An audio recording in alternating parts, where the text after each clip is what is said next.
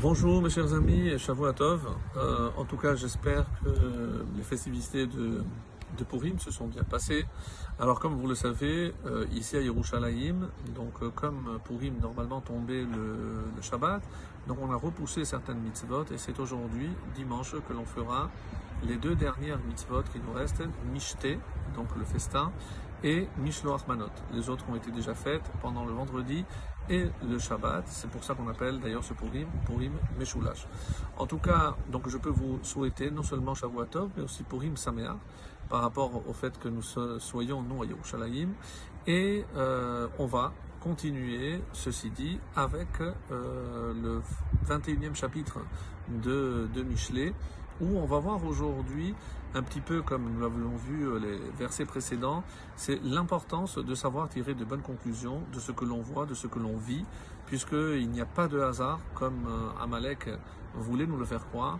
Donc tout ce qui nous arrive, évidemment, est la volonté divine, mais surtout pour que l'on soit capable de tirer des enseignements. Et c'est à cela qu'on va reconnaître un sage, c'est comment analyser certains événements précisément pour pouvoir tirer des enseignements. Et on arrive donc au verset Yudbet, le verset 12.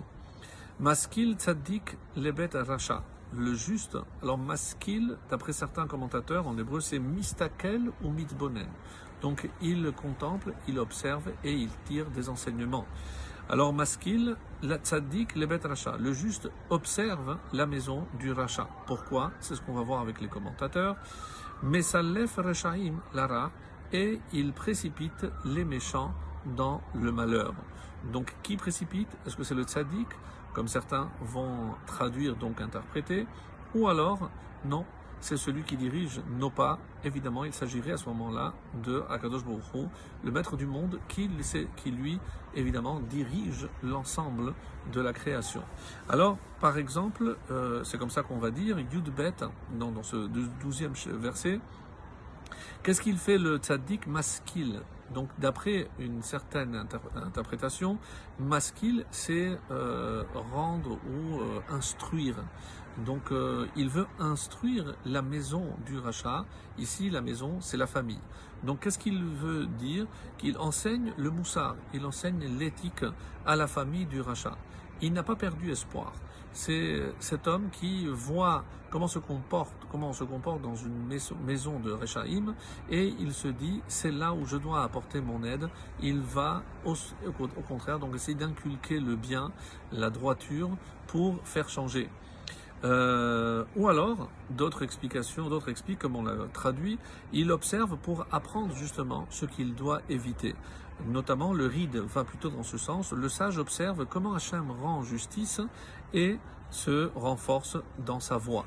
Parce que euh, observer ici, donc il observe ce qui advient à ses Rechaim et il se dit que c'est Hachem donc forcément qui rend justice. Et là on peut traduire par la suite et c'est pour ça il précipite les méchants dans le malheur.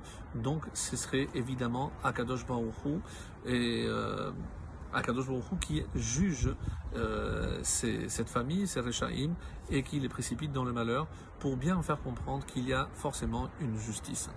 Yud Gimel, le 13, Otem Ozno Mizaakat Dal Gamuikra Velo Yane. Donc, Otem, c'est fermé.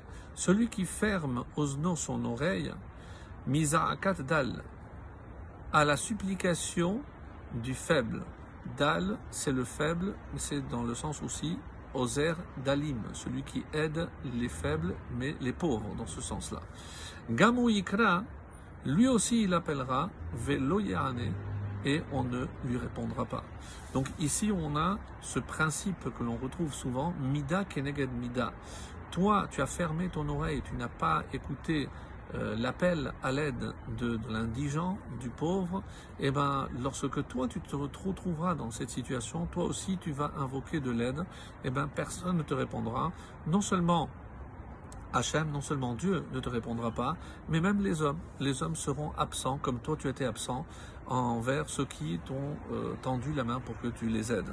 Et c'est comme ça que on peut voir que Mida Keneged Mida, il a fait la sourde oreille, lui non plus ne sera écouté ni par Dieu ni par les hommes, comme l'explique entre autres le Metsudot David et le Radak également, et euh, en rajoutant, mais à quel moment l'homme lui aussi va demander de l'aide?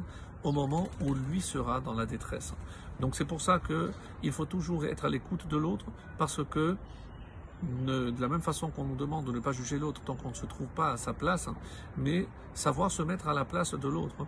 Et ça peut nous aider aussi à être plus attentifs à l'appel de l'autre pour qu'un jour, si nous aussi on a besoin que l'on nous vienne en aide, parce qu'on a aidé quand on nous a sollicité, et eh ben, lorsque nous serons de l'autre côté, eh ben, on sera aussi écouté. Excellente journée, Shavuot.